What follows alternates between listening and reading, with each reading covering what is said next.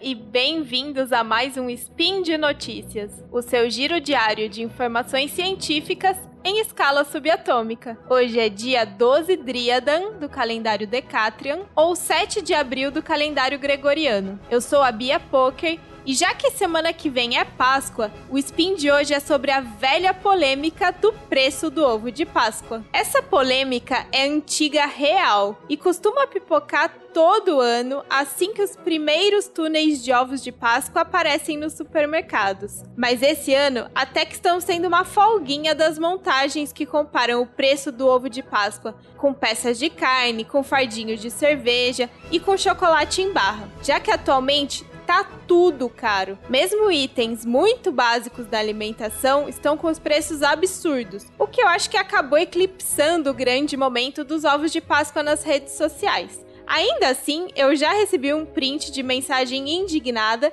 e pensei que valeria o spin. Então, ouvinte do meu coração, por que o ovo de Páscoa é tão caro? E principalmente, por que é tão mais caro do que o chocolate em barra da mesma marca que é vendido o ano todo? Os motivos são vários. Bora lá? Speed Notícias.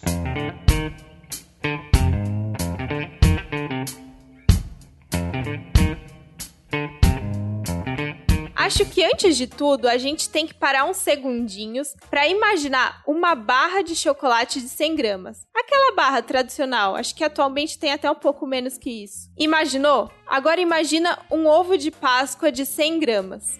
Eu nem sei se ainda é assim, mas antigamente era comum se referir ao ovo pelo número, e o de 100 gramas é geralmente o número 12. Se você conseguiu imaginar bem, visualizar esses dois produtos, vai ficar fácil de entender vários dos motivos que eu vou tentar destrinchar a seguir. Enquanto a barra tem o formato mais compacto, facilmente empilhável e menos sensível a quebras, o ovo é o extremo oposto. É um pesadelo logístico.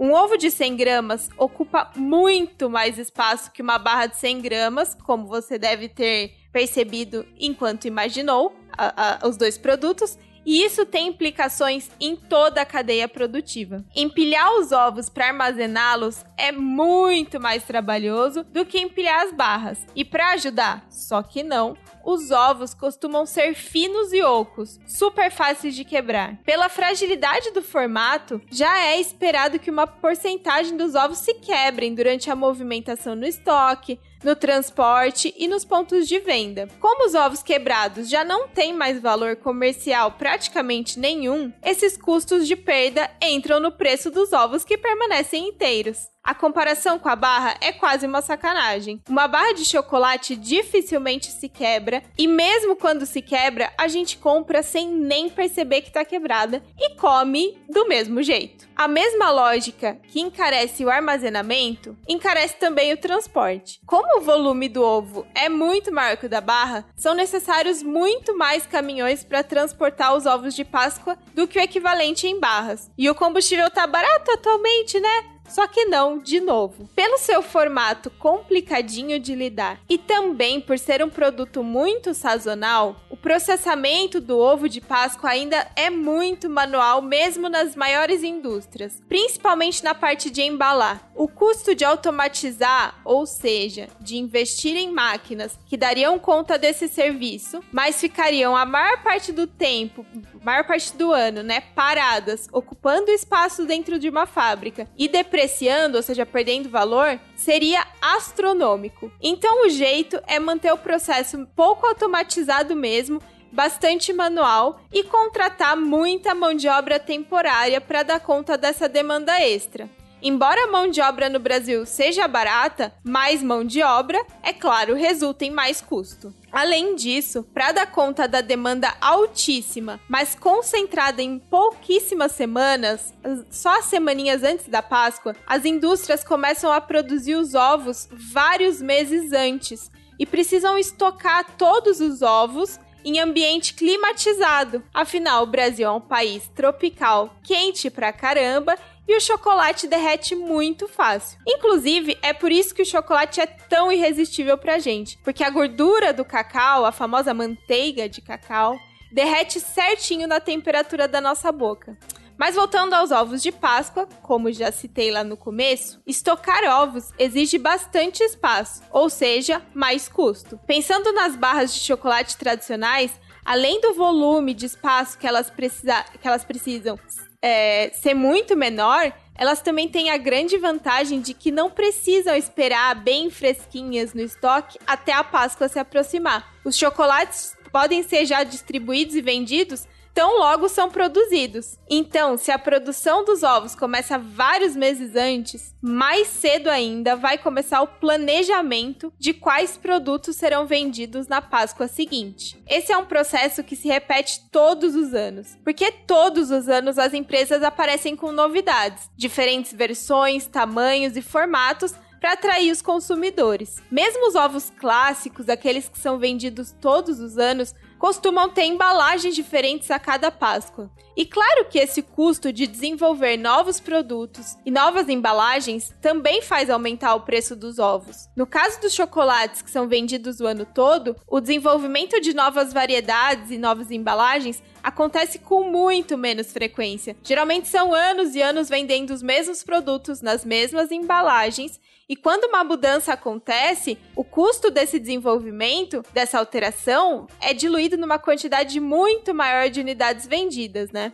Durante essa etapa de planejar quais produtos vão estar no catálogo da próxima Páscoa, entra fazer o licenciamento dos personagens que vão estampar as campanhas de marketing. Principalmente para criança, o tema do ovo é um grande impulsionador de vendas. Então, para a indústria, vale muito a pena encarecer o ovo para pagar a porcentagem de royalties dos personagens utilizados. E já que estamos falando de ovos direcionados ao público infantil, Vamos lembrar também do custo dos brinquedinhos que vêm de brinde, que precisam ser desenvolvidos e aprovados pelo Inmetro para estarem dentro do ovo. Mas mesmo nos ovos mais adultos, entre aspas, que não contam com personagem nem com brinquedinho, as embalagens são muito mais elaboradas do que as de um chocolate tradicional. E óbvio, são mais caras. Os ovos geralmente têm aquele excesso de embalagem em cima, aquele topetinho, não sei nem como descrever. Mas todo mundo sabe do que eu tô falando, né? Fitas, laços, adesivos brilhantes. Isso tudo porque nesse caso a embalagem tem uma função a mais, que é servir de embrulho para presente. Um bom embrulho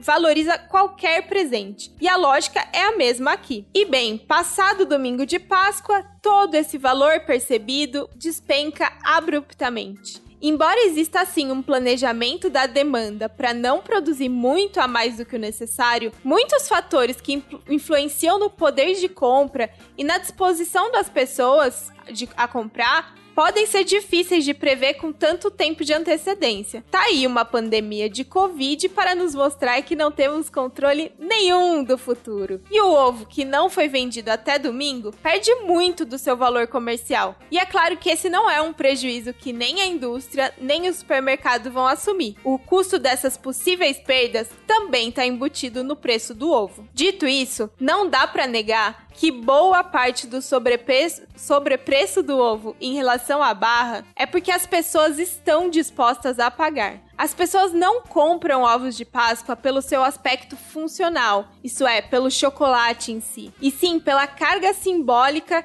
que os ovos de Páscoa carregam. Porque, mesmo sabendo que uma barra de chocolate equivalente custa menos, ou que vai ter uma promoção de ovos de Páscoa encalhados no dia seguinte ao domingo, a pessoa quer participar da dinâmica tradicional, do ritual, quer presentear as pessoas que ama com um item que ela percebe como sendo mais valioso nessa data. É por essas questões simbólicas e não racionais que tantas pessoas se dispõem a pagar mais. A última coisa que eu quero com esse spin é te convencer de que vale a pena comprar um ovo ou de que o preço dos ovos é totalmente justo. Eu mesma não compro um ovo de Páscoa há mais de 15 anos. O apelo simbólico não é forte o suficiente para mim. E eu nunca nem vi um ovo de chocolate 85% cacau, que é o que eu gosto de comer. Não que eu tenha procurado esse ovo, mas enfim. Se o lance dos ovos de Páscoa também não faz sentido para você, deixa eles para lá, compra o que você quiser no lugar. Ou faz como eu e como tanta gente que também não comemora a Páscoa e não compra nada no lugar. Tá tudo bem, qualquer que seja a sua decisão. Meu intuito aqui é só explicar que são muitos os fatores que compõem o preço que você vê nos anúncios e que embora muitos valores sejam sim abusivos, comparar o preço de um ovo com o preço de uma barra de chocolate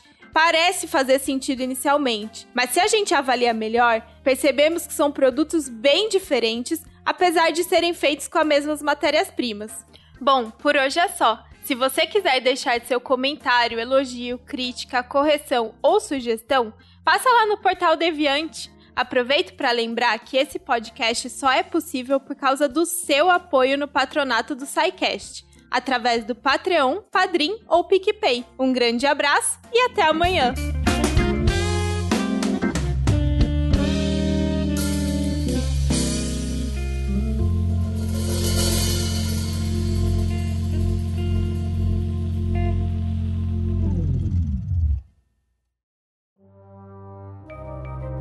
Este programa foi produzido por Mentes Deviantes.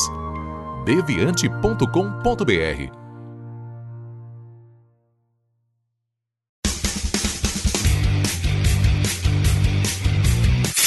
Cortes, edição de podcast.